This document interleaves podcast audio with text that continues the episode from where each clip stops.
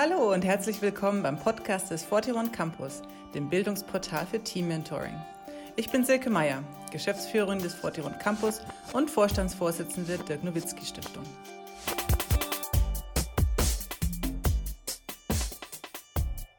Unser Anliegen im 41 Campus ist es, die persönliche Entwicklung von Kindern und Jugendlichen in Sportteams wertebewusst zu begleiten. Deshalb wollen wir vor allem Trainer und Trainerinnen in ihrer Vorbild- und Mentorenfunktion stärken. In unserer ersten Podcast-Reihe spreche ich mit erfolgreichen Menschen im Sport über werteorientiertes Leadership. Danke, dass du heute dabei bist. Viel Spaß beim Zuhören. Also dann sage ich mal offiziell Hallo. Äh, hallo Markus, vielen Dank, dass du heute da bist für, ähm, für unser Gespräch und ähm, hallo an alle im Raum. Danke, dass ihr zugeschaltet habt und ähm, ja, nach dem Gespräch gibt es auf jeden Fall die Möglichkeit für QA. Ihr könnt gerne, wenn ihr zwischendurch schon Fragen habt, äh, die in den Chat schreiben und ich schaue dann zum Schluss, wie viel Zeit ist und das wird dann noch den Markus die eine oder andere Antwort entlocken. Ja, Markus, nochmal danke, dass du dir Zeit genommen hast. Du bist ja viel beschäftigt im Moment hin und her mit äh, zwischen Handball-WM und deinem äh, Trainer-Trainertätigkeit, dass du Zeit gefunden hast. Danke dir. Ja, danke für die Einladung. Also sowas macht mir immer Spaß und es hat super gepasst jetzt heute Abend. Cool, super. Freuen wir uns. Ja, mich freut es besonders, weil ja du so, sagen wir die Expertenrolle von verschiedenen Perspektiven für uns mitbringst. Also einmal eben als wahnsinnig erfolgreicher Spieler selbst und jetzt auch in der Trainerposition und ganz nah dran am aktuellen Handball-WM-Geschehen. Also die verschiedenen Perspektiven finde ich besonders spannend und die möchte ich auch gerne heute mit dir ein bisschen beleuchten. Und fangen wir mal mit dem aktuellen Geschehen an. Gestern ja leider die Niederlage äh, der deutschen Mannschaft. Ähm, wie hast du es, du warst ja eh als Co-Kommentator sozusagen live dabei. Wie hast du das Spiel so gesehen und danach auch so die Reaktionen wahrgenommen? Ja, das, äh, das Ergebnis war vielleicht ein, ein bisschen zu hoch, aber letztendlich war das Ergebnis genau so, wie man erwarten konnte. Mhm. Die Franzosen, das sind einfach gespickt mit lauter Weltklasse-Spielern und, und haben da eine unheimliche Breite im Kader, können wechseln und können somit das, das Niveau eben extrem hochhalten. Und wir haben eine junge, aufstrebende, entwicklungsfähige Mannschaft, die gut ins Turnier kam. Wir hatten auch dankbare Gegner, muss man dazu sagen, mhm. und haben jetzt ähm, die zwei Spiele verloren, wo es gegen Mannschaften ging, die eben zur absoluten Weltklasse gehören. Also insofern sind wir auf dem Weg, wieder den Anschluss zu finden, aber es fehlt doch noch ein bisschen was. Und, und dass das Spiel letztendlich so ausgegangen ist, das ähm, ähm, ich habe gedacht, wir, haben, wir bleiben länger dran, weil ich nicht damit gerechnet habe, dass der französische Torhüter so gut hält, weil der war außergewöhnlich gut, was man von ihm nicht so erwarten konnte. Mhm. Und äh, das war ein bisschen ärgerlich, aber nichtsdestotrotz war der, der Auftritt äh, gelungen und äh, die Mannschaft hat gekämpft und hat, hat sich gut präsentiert. Aber es, das reicht eben äh, gegen so ein Team noch nicht. Mhm. Wie hast du allgemein so die Weltmeisterschaft wahrgenommen? Also von, vom Niveau her auch der Teams und vielleicht auch nochmal aufs deutsche Team eingehen. Ich habe auch so gedacht, die haben, also haben scheinbar einen richtig guten Team-Spirit eigentlich gehabt, haben sich super präsentiert, gekämpft und ähm, haben eigentlich trotzdem einen guten Eindruck hinterlassen. Das haben sie auch. Und der Team-Spirit, der ist auch im Vergleich zu den letzten Turnieren ähm, extrem besser geworden. Aber das reicht eben äh, nicht alleine aus. Also eine Qualität, die ist auch vorhanden, aber nicht eben auf diesem Niveau, wie, wie in der absoluten Weltspitze gespielt wird. Und das fehlt so ein bisschen. Ähm, die WM an sich ist, ähm, ist bei uns jetzt im Handball hat sich da so ein bisschen was verändert. Also wir spielen dann in zwei Ländern mhm. diese WM, was dazu führt, dass, dass doch alles so ein bisschen auseinandergerissen ist und und ein Teil spielt eben in Schweden, der andere Teil hat in Polen gespielt und jetzt musste man noch in, äh, obwohl alle zwei Tage gespielt wird, musste man noch äh, hin und her fliegen und das vor mhm. eben den wichtigen Spielen. Das ist nicht unbedingt optimal, aber ist eben so, ist im Endeffekt für alle so, auch wenn nicht alle äh, in dem Moment fliegen mussten. Der ein oder andere hatte ein bisschen Glück, mhm. äh, nicht reisen zu müssen.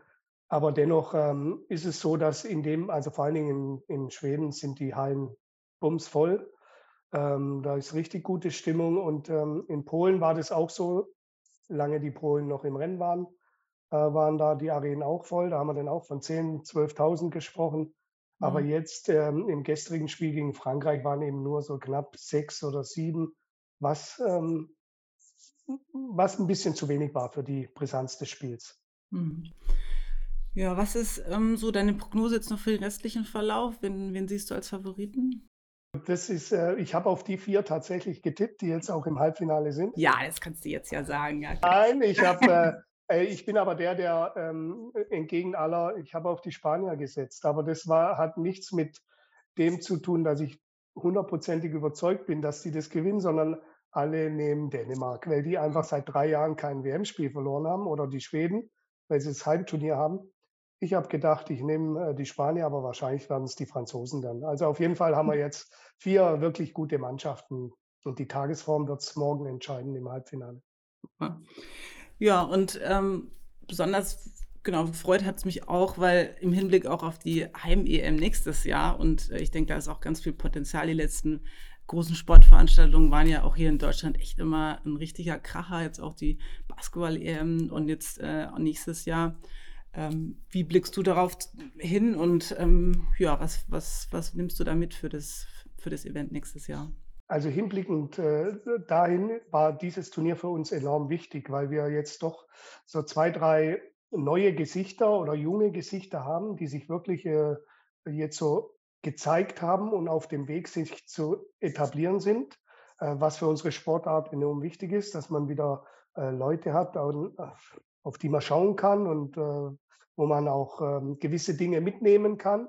Und das haben wir jetzt äh, mit dem Julian Köster und Juri Knorr äh, zwar. Johannes Goller ist schon etwas länger dabei und Kapitän der Mannschaft. Das sind so die drei. Und dann im Tor Andi Wolf. Also da sind wir schon auf drei, vier Positionen ähm, gut besetzt. Ähm, Im Tor mit Andi ist das äh, enorm gut und Weltklasse. Und die anderen drei sind auf dem Weg dahin. Und ähm, und werden sicherlich die Gesichter der nächsten EM in Deutschland werden. Und, mhm.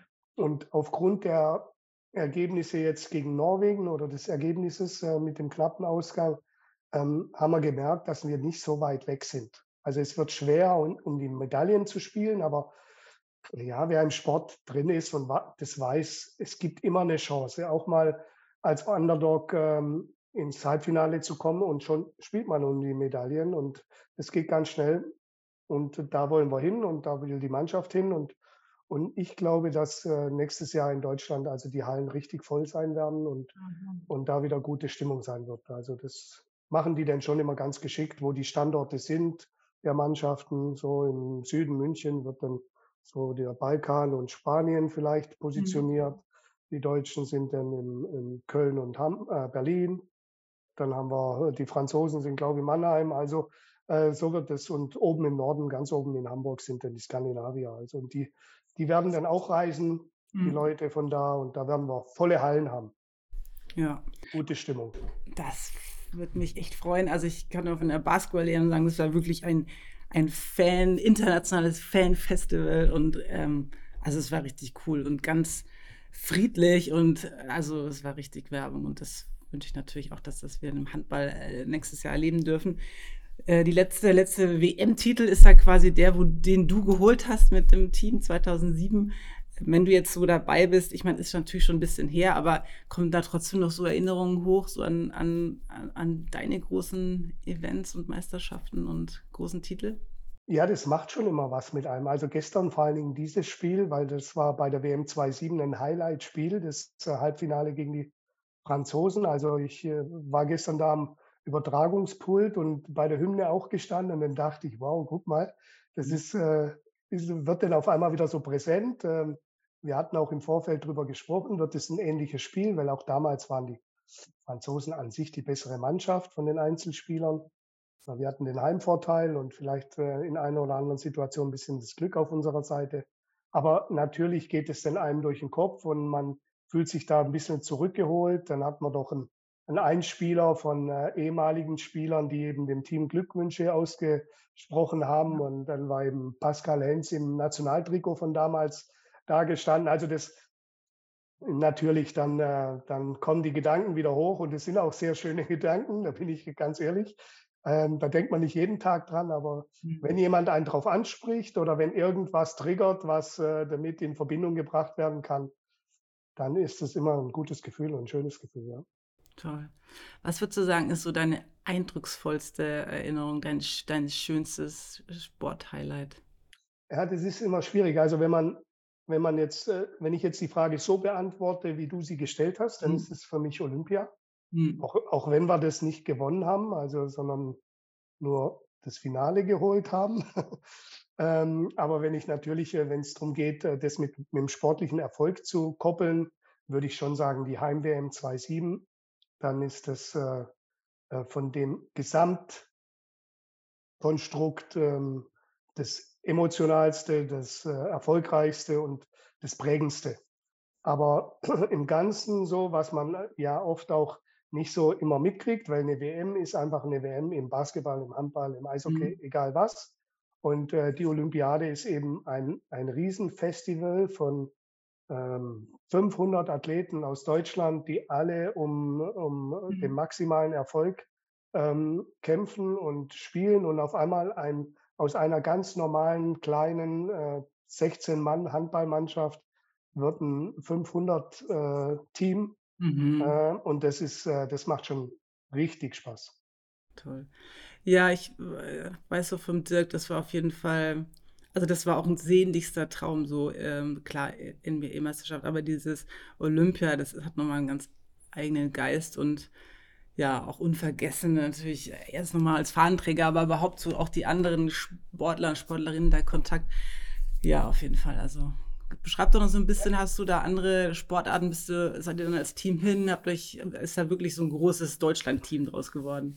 Ja, das ist in der Tat so. Also de, wir haben da so ein bisschen Pech, die Handballer immer, weil ähm, das Handballturnier startet entweder direkt am nächsten Morgen nach der Öffnungsfeier oder eben einen Tag später. Und wenn, wenn eben der Spielplan so ist, dass am nächsten Morgen das erste Spiel ist, und das war bei uns leider zweimal so, dann ist eben die Eröffnungsfeier tabu, dann läufst du da nicht mit, weil du bist einfach sieben Stunden unterwegs oder auf dem Bein. Das ist dann ähm, laut Trainer und jetzt verstehe ich das auch, äh, super optimal bei so einem Turnier. Aber ähm, einmal durften wir auch mitlaufen und ähm, das äh, ist dann schon gigantisch, wenn da das große Team einläuft und, und Spaß zusammen hat und, und man dann auch ähm, während der ganzen Olympiade auch die, die, ähm, ja, die Erfolge mitmacht und äh, mhm. mitbekommt. Also jeder freut sich für den anderen und ähm, für uns ist jetzt ein bisschen schlechter, weil die die, die dann am Einzel, weiß ich, im, äh, im olympischen Schießen die Goldmedaille holen, die haben dann eben zehn Tage Feierlaune mhm. wir müssen zwischendurch immer wieder. Aber das macht es eben so besonders. Mhm. mhm. Super. Jetzt spulen wir noch ein bisschen zurück so an die Anfänge für dich mit dem Handballsport. Wie kamst du zum Handball? Was hat dich an der Sportart äh, gleich fasziniert? Wie war so der Einstieg? Also ich, ich kam über die Eltern zum Handball. Meine Papa und Mama haben beide Handball gespielt, ähm, aber letztendlich habe ich bis, bis 12, 13 alles gemacht. Also ich bin so polysportiv ausgebildet, ähm, vom Winter Skifahren über Langlauf im Sommer, Handball, Fußball, Tennis, alles was so ansteht. Leichtathletik musste ich immer, musste ich immer machen. Da hat mich der Papa immer angemeldet. Also ich war so, mhm. ja, ein, ein, ich durfte, ich habe gemeint, ich durfte selber entscheiden, aber glauben letztendlich ähm, wurde das schon ein bisschen gesteuert, was aber auch nicht schlimm war, da ich im Handball doch ein bisschen besser war in den, als in den anderen Sportarten und relativ früh dann auch in gewissen äh, Auswahlmannschaft oder früh Nationalmannschaft dann war in der Jugend. Und hat sich das so entwickelt, ja. Mm, was würdest du sagen, hat dir so geholfen, da im Handball auch äh, erfolgreich zu sein? Ich meine, klar, Talent ist eins, aber wenn du so ein bisschen auf vielleicht Eigenschaften von dir, die dir geholfen haben? Ähm, ich, ähm, eine Eigenschaft, die mir sehr geholfen hat, ich hatte Lust, Sport zu machen. Mhm. Ähm, ich hatte einen Bewegungsdrang und, ähm, und glaube, bin meiner Mama ab und zu mal auf die Nerven gegangen, mhm. wenn dann irgendwelche ähm, Garagentore geknallt haben oder sonstiges. Dann war die froh, dass ich irgendwo im Verein war. Ähm, aber ich hatte auch, äh, wie gesagt, äh, Papa, Mama, die mich überall hingefahren haben und mir das ermöglicht haben, ähm, Sport zu machen.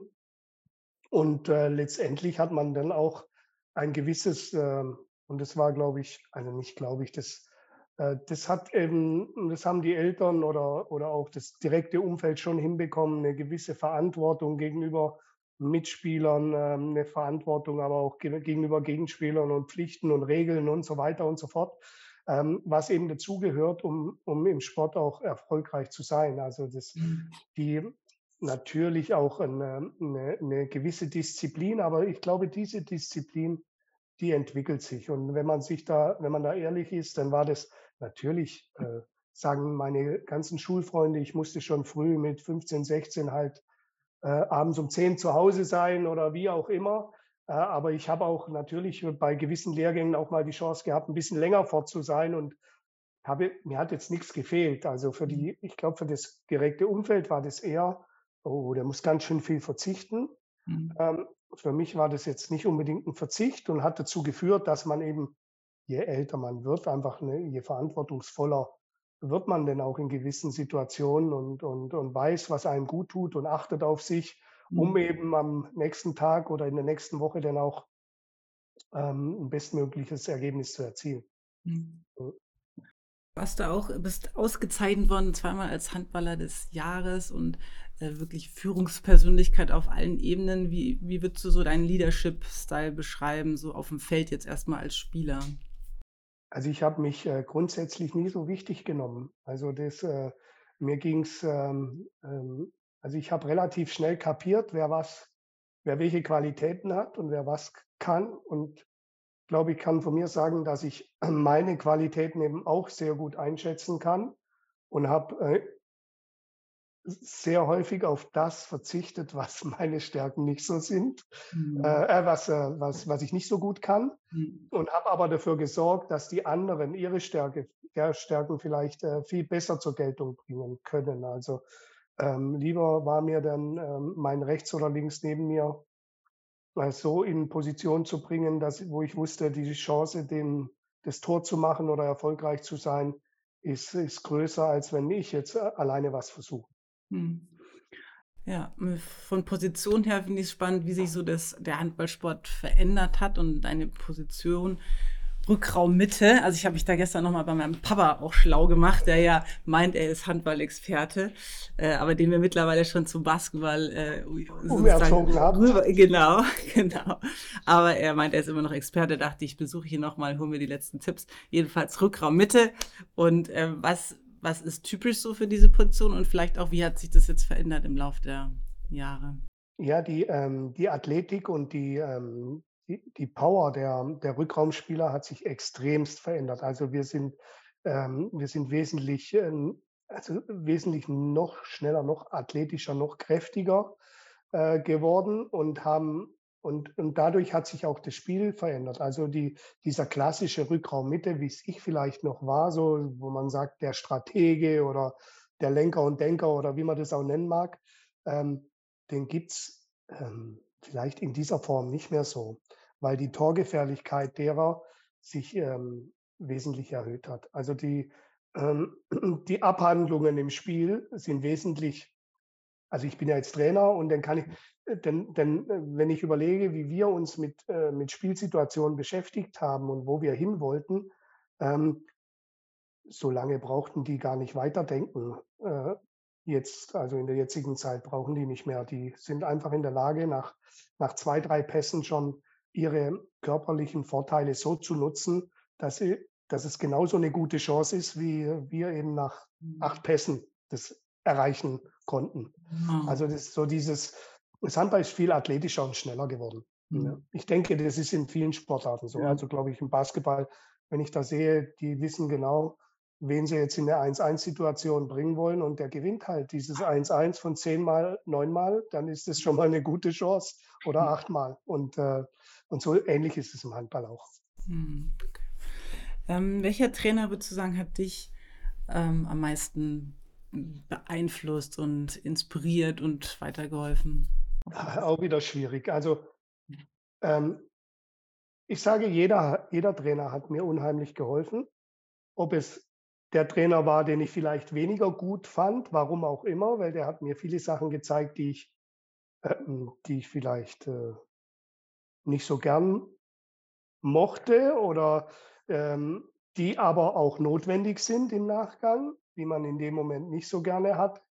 Aber eben auch Trainer, die, die einem ähm, ähm, dazu gebracht haben, über den Sport allgemein oder über das Spiel allgemein nachzudenken und, und Input zu geben, um, um weiterzukommen. Also ich hatte, glaube alle Charaktere vom äh, ähm, rumänischen Jugendtrainer, äh, der äh, mich mit Bleiwesten trainieren durfte mhm. äh, ähm, äh oder ließ und äh, wo ich stundenlang die 10 Kilo Weste getragen habe mit 14. Wenn du das heute machen würdest, äh, würden alle Eltern vor der Türe stehen. Ähm, zum Glück hat es mir nicht geschadet, aber auch, auch da hat mir ähm, das sehr viel gebracht, bis hin zu skandinavischen Trainern, die die einfach, äh, einfach vorausschauend einen selber entwickelt haben. Was willst du? Wie willst du es machen?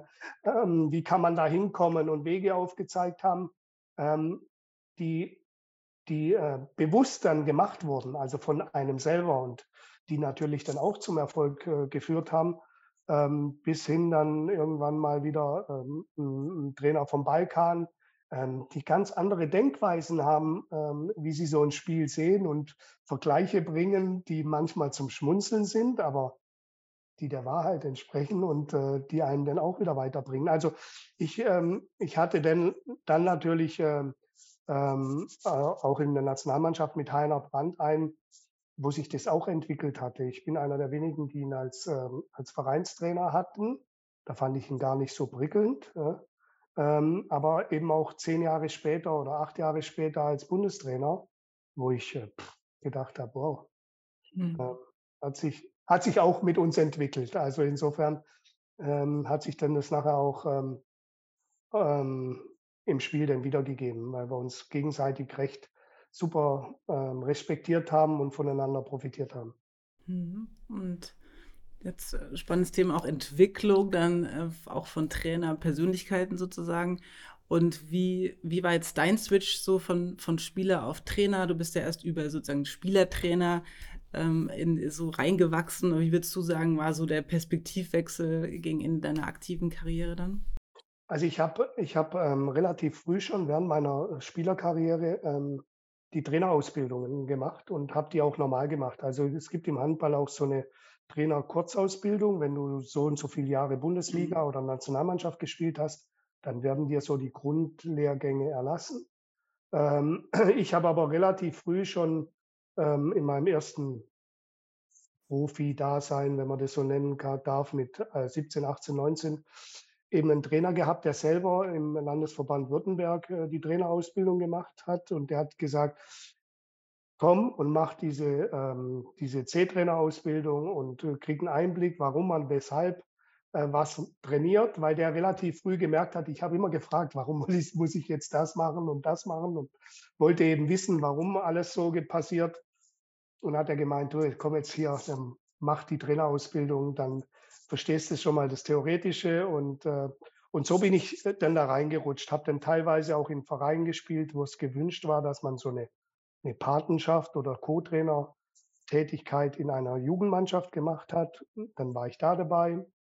Und irgendwann ähm, kam eben auch die Öffentlichkeit ähm, in der Nationalmannschaft. Mensch, wer ist das so der spielende Co-Trainer, mehr oder weniger, wenn man dann, äh, ob das jetzt Blackie Schwarzer war oder ich, die reden immer mit und geben auch so taktische ähm, Hinweise. Und dann hieß es, ja, das wird mal irgendwann der Trainer. Und an sich habe ich mich mit dem gar nicht so bewusst beschäftigt. Auf einmal war ich äh, nach der WM 2.7 kriege ich ein Angebot als Spielertrainer. Und da habe ich das gemacht. Und äh, schon war ich im Trainerdasein, aber habe da auch viel Lehrgeld gezahlt. Also ich, ich, das Problem ist, wenn du als, als, als ähm, wenn du Trainer wirst und lange Spieler warst und du denkst, äh, die Spieler ähm, sind nachher alles, ja, wie sagt man so schön, ähm, Spieler ist Spieler und Trainer ist Trainer und du hast einfach andere Aufgaben. Und wenn du immer so denkst, wie du als Spieler warst, mhm. ist es eben nicht so gut, weil nicht jeder sieht es gleich wie du. Und, ähm, und dadurch habe ich viele Sachen vorausgesetzt, weil ich natürlich auch Spieler hatte, mit denen ich zusammengespielt habe und die mit mir in der Nationalmannschaft waren und die und die waren dann aber einfach Spieler und ich war den Trainer. Also war das nicht mehr so dieses äh, enge mhm. Miteinander, sondern es ist ja einfach schon eine gewisse Distanz da. Mhm. Leider ist es so. Ähm, mir geht es da um die Sache. Natürlich habe ich die Verantwortung, aber ähm, ja, da muss man schon auch ein bisschen Lehrgeld zahlen. Mhm. Beschreib doch mal so ein bisschen, wie deine Trainerkarriere dann verlief und ähm, wie so die Stationen waren und Also ich habe auch deine Entwicklung finde ich spannend, wie du so, ja. also ich habe ähm, ich habe ja in Lemgo ähm, dann 2007 aufgehört nach der WM, nach der Saison und bin dann in die Schweiz als Spielertrainer, habe da einen Dreijahresvertrag unterschrieben und ähm, und bin dann nach vier Monaten, Monaten von Lemgo wieder angerufen worden, ob ich nicht Trainer in Lemgo äh, werden möchte. Jetzt war es bei uns so, ich hatte den auch, äh, da war das dritte Kind gerade unterwegs. Ähm, puh, wir waren wieder am Bodensee unten, wo wir eigentlich herkommen. Mhm. Und, ähm, und dann ähm, war es so, bah, wir haben da zehn Jahre äh, gelebt und meine Frau hat sich da auch wohlgefühlt, ja, da gehen wir wieder hin. Und so kam das. Dann habe ich da einen Dreijahresvertrag unterschrieben, hatte dann anderthalb Jahre äh, richtig guten, äh, also einen guten Weg vorgezeigt ähm, oder haben wir uns gut entwickelt. Hatte dann aber, dann gab es eher so ein zwischenmenschliches Problem. Also der Manager, der mich damals als Spieler nicht mehr wollte, der kam dann wieder zurück, äh, was zur Folge hatte, dass wir natürlich ein, äh, dann vielleicht nicht so, so ganz harmonisch zusammengearbeitet haben, wenn, wenn das so, wenn man das so sagen kann. Und, ähm, und ein halbes Jahr später war ich weg oder ein paar Monate später. Und das war dann schon bitter. Dann habe ich äh, ein Jahr Pause gemacht, bin dann ähm, ähm, auch wieder in Ostwestfalen, in Lübbecke, habe ich ähm, eine Erstligamannschaft ähm, übernommen während der Saison, habe das für anderthalb Jahre gemacht, ähm, hatte da aber immer das Pendeln, weil wir wieder zurückgezogen sind am Bodensee oder da unten gebaut hatten und dann ähm, hatte ich das Pendeln immer und das war einfach 700 Kilometer einfach. Äh, Familie nicht dabei, dann hatte ich die Möglichkeit beim Deutschen Handballbund als Juniorennationaltrainer anzufangen. Und da habe ich gedacht, jetzt warst du so lange im Spitzenhandball, jetzt schadet es auch nicht, wenn man mal so dieses ähm, ähm, ne, Spielertypen hat, die gerade von der Jugend in den Männerhandball ähm, übergehen und so dieses Übergangstraining oder Training in den Männerbereich so ein bisschen zu gestalten, mit viel Erfahrung natürlich von mir, wie mir das ergangen ist und, und, und einer, der weiß, wie dieses Profigeschäft da ähm, stattfindet oder wie das funktioniert. Und das habe ich dann ähm, drei Jahre gemacht oder vier Jahre, vier Jahre sogar. Und parallel dazu, nach einem Jahr, habe ich dann noch einen Schweizer Erstligist, Kadetten Schaffhausen genommen, äh, die dann auch in der Champions League und ähm, in der in der Schweizer, Meister, Schweizer Meisterschaften immer ganz vorne mitgespielt haben. Und äh, das war für mich dann wiederum wichtig, weil, weil ich dann nach äh, gut einem Jahr gemerkt habe, ähm, es ist doch wichtig, wenn man Trainer bleiben will, auch diesen Spitzenbereich trotzdem Mhm. ähm, mitzuhaben und äh, das, dieses Tagesgeschäft auch mit zu erleben. Es ist einfach ein Unterschied. In der Junioren, äh, du hast die immer zwei Jahre und bereitest die immer einmal im Jahr auf eine EM oder WM auch, ähm, vor. Es geht aber vielmehr darum, an sich die ja auf den aktiven Bereich vorzubereiten, weil es bei uns extrem schwierig ist, ähm, die 17, 18, 19-Jährigen in die, in die Bundesliga zu integrieren. Ja, Mhm. ne, das, ähm, ich glaube, im Basketball ist es ähnlich äh, problematisch. Die, die Jungen werden da so ein bisschen abgekocht, weil sie einfach noch nicht so weit sind oder sind auch körperlich noch nicht so, ähm, so weit, um eben da diesem Niveau standhalten zu können. Äh, Im Fußball ist das gar kein Problem. Die spielen da mit 18 locker Mhm. mit und äh, fallen da kaum auf, weil einfach andere Kriterien Mhm. äh, wichtiger oder Kriterien wichtiger sind. Und äh, da, darum wollte ich einfach so einen Misch haben. Also sowohl die, die ähm, anstreben, Profi zu werden, als auch Profis zu trainieren, um einfach da vielleicht äh, noch mehr Input zu kriegen. Also letztendlich ging es mir da ähm, drum, auch, auch für mich äh, mehr, äh, mehr Infos zu kriegen und mehr zu verstehen. Und ja, und dann habe ich das gemacht und dann bin ich wieder in die Bundesliga. Ähm, habe ich ein Angebot aus Stuttgart bekommen. Das wollte ich an sich gar nicht machen, habe es dann doch gemacht, ging dann nach anderthalb Jahren auch in die Hose. Und äh, ja, und dann habe ich, äh, bin ich in einem ganz anderen Bereich. Ich habe also parallel auch so ähm, Personal Coaches äh, Ausbildung gemacht und äh, verschiedene ähm, Kommunikationsseminare etc. um einfach auch da ein bisschen weiterzukommen und habe dann ähm, bin dann ganz normal in die freie Wirtschaft, habe dann eine Chance gekriegt in einem großen Immobilienunternehmen den Bereich Sport und Gesundheit äh, so zu leiten. Da ging es darum, zum einen erstmal ähm, Gebäude eventuell so zu gestalten, dass eben alles unter einem Dach ist, äh, so, so, ob das jetzt altersgerechte Wohneinheiten sind, ob das Turnhallen, Kindergärten etc. sind, wollte man so ähm, in Kommunen integrieren, ähm, so wie die Kommunen auch gestaltet sind. Also eine, eine Kommune ohne Basketball braucht keine Basketballhalle oder eine, ähm, ein, ein, ein, Naturkindergarten, der braucht eben auch eine andere Ausstattung als, ähm, was weiß ich, ähm, eine andere Kindergartenform.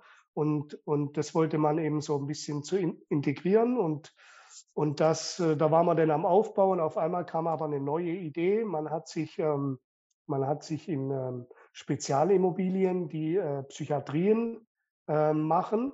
Mhm. Und, äh, und da war ein ganz hohes oder wurde ein ganz hoher Augenmerk auf, auf Sport und Ernährung gestellt. Und das war dann auf einmal mein Gebiet. Ähm, habe zufälligerweise während meiner oder in, in, der Anfangszeit meiner Karriere ähm, Diplomsport im Schwer, Schwerpunkt Reha und Prävention studiert. Und auf einmal war ich da wieder in diesem Bereich drin und habe dann ähm, in Akutpsychiatrien den Sport- und Ernährungsbereich, also gutes Essen in der Küche mit Personal geführt und, und ähm, die, ähm, die Sporttherapeuten in, ähm, in dieser Akutpsychiatrie, wo es viel letztendlich ähnlich wie im Spitzensport, es geht um um wieder, ähm, um schneller zu regenerieren, ähm, um einfach auch wieder leistungsfähiger zu werden. Und das eben ganz viel in der Natur. Und das haben wir dann ähm, entwickelt. Und jetzt kam die Anfrage von, von mhm. Göppingen und äh, mein Chef war da sehr, sehr, sehr großzügig und hat dann gesagt, jetzt mach das mal. Mhm. Und wenn du wieder zurück willst, dann kannst du auch wieder zurückkommen. Oh, wow, ist ja cool, cooles Angebot. Genau, und wenn du so ähm, deine Station jetzt siehst, wie würdest du sagen, hat dich vielleicht, auch, also bei uns im Campus geht es viel um Werte auch und Werte als, als Trainer, Werte, in, ähm, die du als Führungsperson sozusagen mitbringst. Wie würdest du sagen, was, was ist dir wichtig, was sind deine wichtigen Werte, wenn du jetzt deine Traineraufgabe ähm, ansiehst? Also der, der wichtigste Punkt äh, bei allem ist äh, absolute Ehrlichkeit und Offenheit.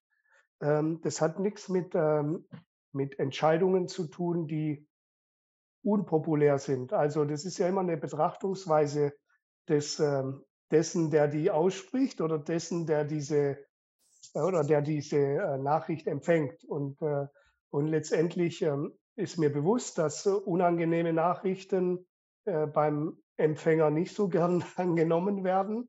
Aber wenn die eben mit einer klaren, ehrlichen Aussage gemacht werden, ähm, dann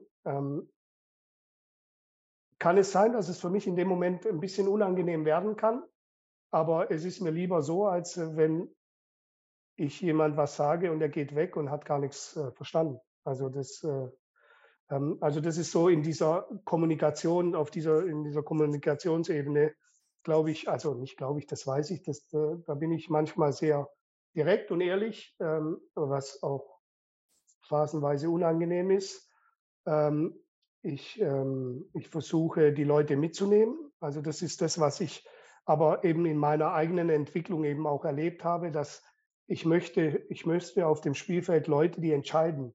Wenn ich dann äh, mit dem Zauberstab dastehe und denen immer sagen will, was sie zu tun haben, dann äh, wird es in kritischen Situationen einfach nicht funktionieren. Mhm. Äh, wenn ich Verantwortung auf dem Spielfeld ähm, sehen möchte, dann möchte ich auch, dass die äh, Verantwortlichen ähm, diese Entscheidungen auch mit voller Überzeugung treffen können und, und treffen sollen. Und die werden nicht immer richtig sein, aber die werden, wenn sie mit Überzeugung sind und sie klappen nicht, dann mag sein, dass vielleicht auf der anderen Seite in dem Moment einer besser war.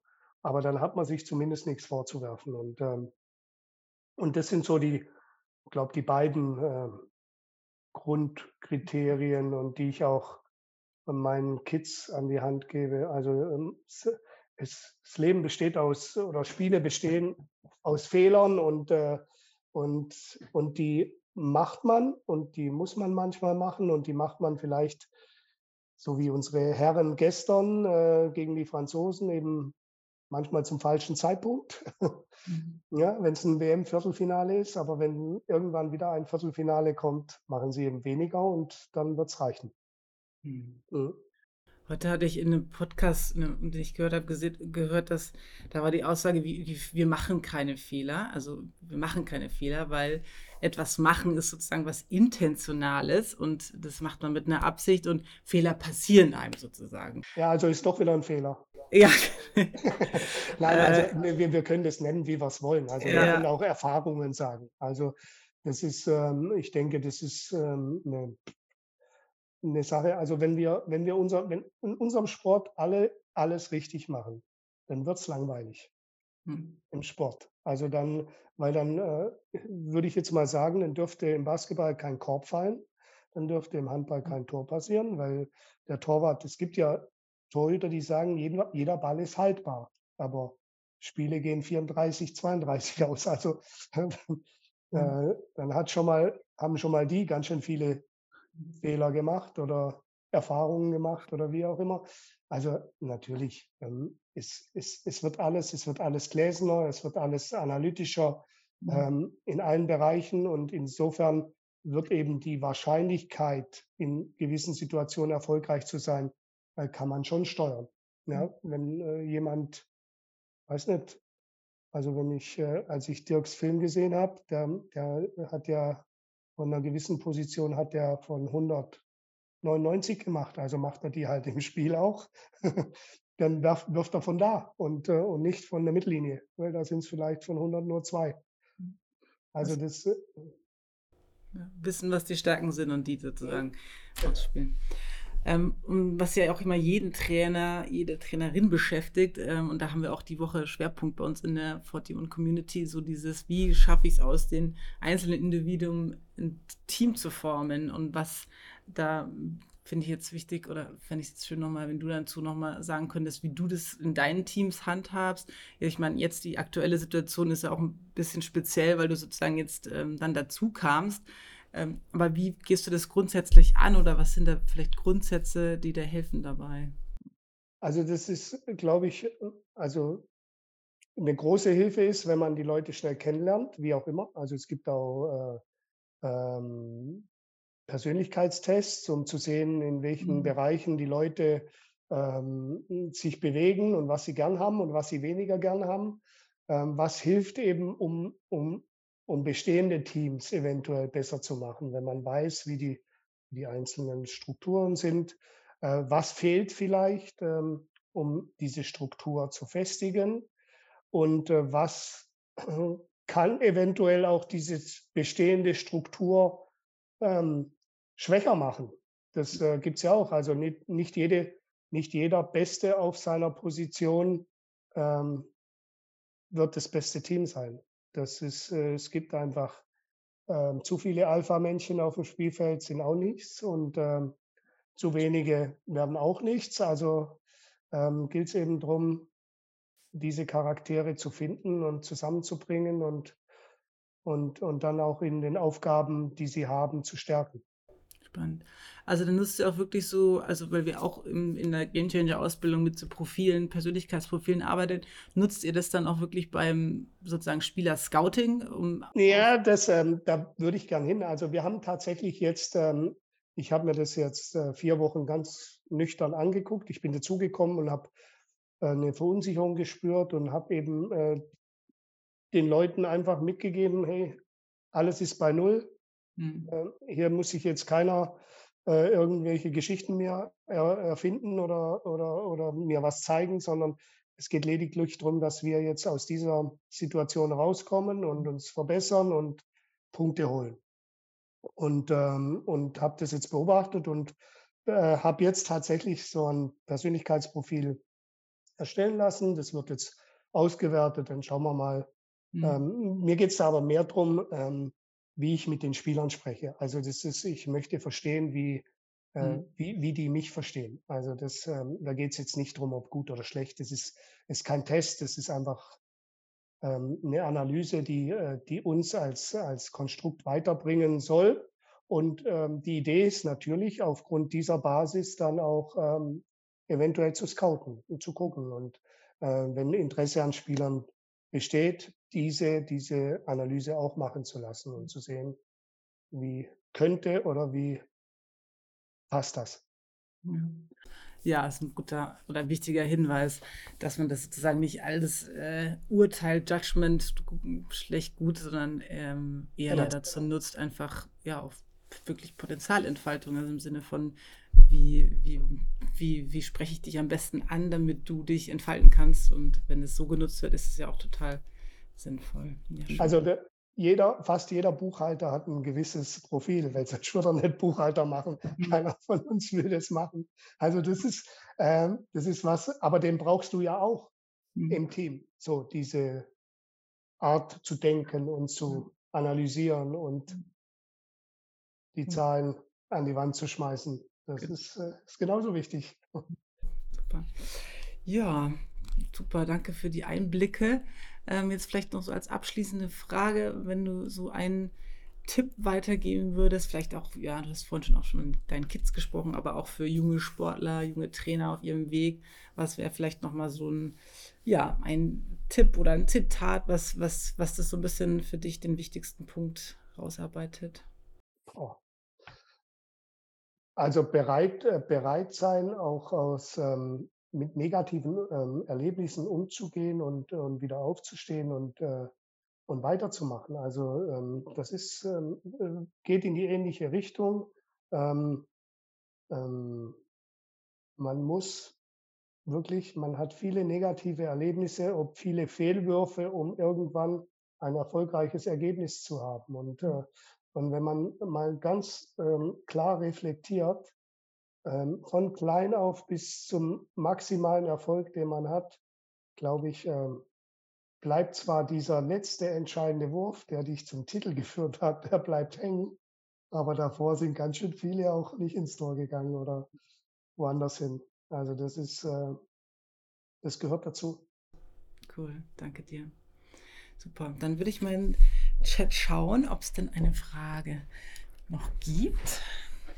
Hm, hier. Der Übergang von Vereinssport zu den Nationalmannschaften wirkt nach außen oft harmonisch. Gibt es da innen auch Spannungen, zum Beispiel bei Spielern, die vielleicht eine Woche vorher noch um den Pokal gegeneinander gespielt haben? Ähm, nee, also äh, bei uns im Handball tatsächlich nicht. Also das ähm, ähm, wir gehen da auch relativ respektvoll miteinander um, auch wenn in vielen Situationen das vielleicht nicht so aussieht, wenn man doch äh, sehr körperbetont die Aktionen fährt. Ähm, allerdings ähm, ja, bleibt es nicht aus, dass man mal aneinander geht und, und da ein bisschen ernster miteinander spricht oder auch, auch mal einen, einen, einen ernsteren Fight austrägt. Aber ähm, ich habe selten erlebt, Jetzt bei der WM gab es so ein Beispiel, das hat mich echt verwundert, dass man sich nach dem Spiel nicht die Hand gegeben hat. Ja. Und das von zwei absoluten Weltklasse-Spielern, wobei das der eine wollte, der andere nicht, das finde ich dann nicht so gut. Mhm. Okay, ja. Danke.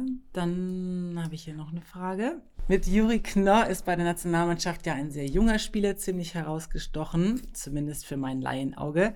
Wie ist es für einen Nationaltrainer, das künftige Gesicht des deutschen Handballs im Team zu haben? Gibt es da Spannungsfelder?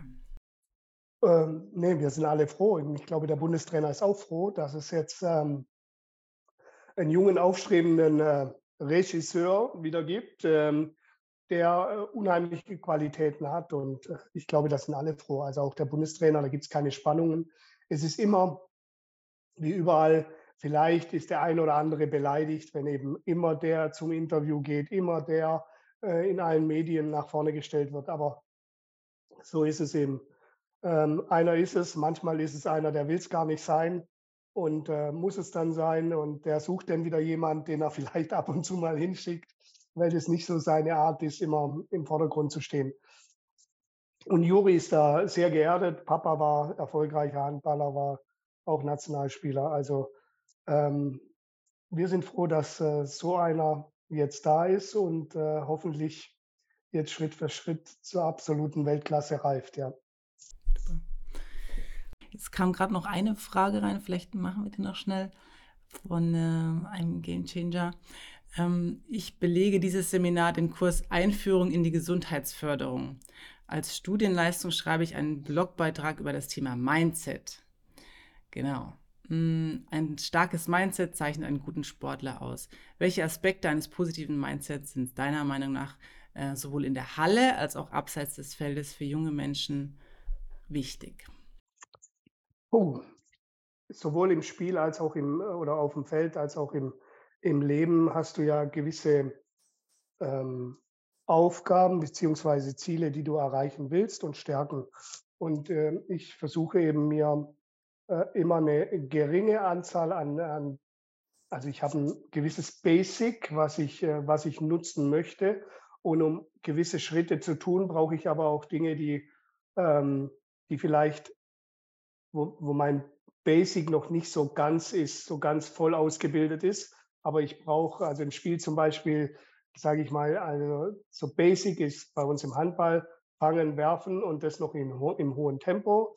Jetzt ähm, geht es darum, wenn ich jetzt in ein Spiel gehe, dann nehme ich mir noch ähm, Dinge, die ich, wie vorher diesen Wurf, das Wurfbeispiel, ich nehme Dinge, die ich häufig sehr erfolgreich machen kann. Dann sind das noch Basics, die ich als allererstes mache, um eben die nächsten Schritte zu machen, um noch erfolgreicher in den, die nächsten Aktionen zu gehen. Also es ist, es wäre Harakiri, das zu machen, was ein, ein, also was einmal von 50 klappt, als erstes zu machen, sondern aufbauend in eine, ob jetzt das ein Spiel ist, ob das jetzt aber auch im Leben ist, ein, eine Entwicklung zu machen, um die Basics einfach breiter aufzustellen, wie so eine kleine große Pyramide. Das, was unten wird, wird immer breiter, weil man einfach äh, vom, vom Gedankengang und von der Umsetzung in, in Situationen, die ungewohnt sind. Und ungewohnte Situationen sind am Anfang einfach nur ein Handballspiel, irgendwann ein Handballspiel,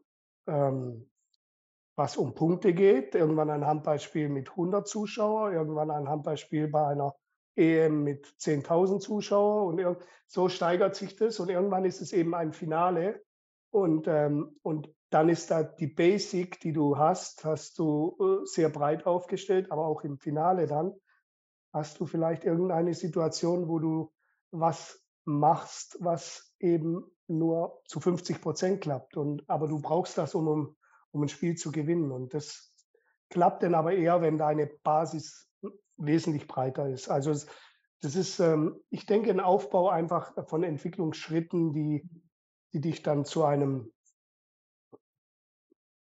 sehr, sehr guten Mindset irgendwann mhm. äh, bringen. Und so vom Mindset eher so dieses so Art Wachstumsmindset. Ne? Ja, genau. Also anpassungsfähiges. Also es gibt ja auch unterschiedliche äh, Spiele oder unterschiedliche Situationen, wo du einfach auch ein anderes brauchst. Also hm. Mhm. das ist wahrscheinlich ja heutzutage sowieso das, ja, das Mindset, das einem, sag ich mal, zu erfülltem Leben am ehesten bringen kann, ist, wenn man anpassungsfähig bleibt, weil es einfach so krass sich so schnell alles verändert und das kann man natürlich im Sport dann ganz hervorragend sich. Genau. Und, und, und, anpassungsfähig, das ist dann eben das, was das höchste Gut ist, um das, ähm, um das äh, zu behalten. Also das ist, ähm, gibt Situationen, da bist du nicht anpassungsfähig, weil du so unter Stress bist, mhm. dass du die Basics nicht mehr siehst. Und dann kannst du kannst du das vergessen. Ja, diese Situation gibt es auch. Klar. Super. Vielen Dank. Ähm, vielen Dank für euch alle auch, dass ihr dabei wart und für eure Fragen und Aufmerksamkeit. Und ich hoffe, genau, es war auf jeden Fall was für euch dabei, ähm, das euch inspiriert hat für euer sportliches Leben und für euer äh, Leben außerhalb des Sports. Danke dir nochmal, Markus, und alles Gute mit deinem Team und weiterhin bei der WM. Viel Spaß als Kommentator. Gerne, ich hoffe, man sieht dich, euch irgendwie nächstes Jahr bei der EM. Auf jeden Fall müssen wir da mal live aufschlagen. Ja, dann meldet euch. Genau, gut. auf jeden Fall. Okay, gut. gut. Ciao. Danke, ciao. Danke, dass du heute dabei warst. Ich hoffe, der Podcast hat dir gefallen und du konntest etwas für dich mitnehmen. Schau gerne auch auf unserer Webseite forteoncampus.com vorbei. Hier gibt es viele Impulse, die dir helfen, dich und dein Team auf den nächsten Level zu bringen. Ich freue mich, wenn du wieder dabei bist. Bis bald, deine Silke und dein 41 Campus Team.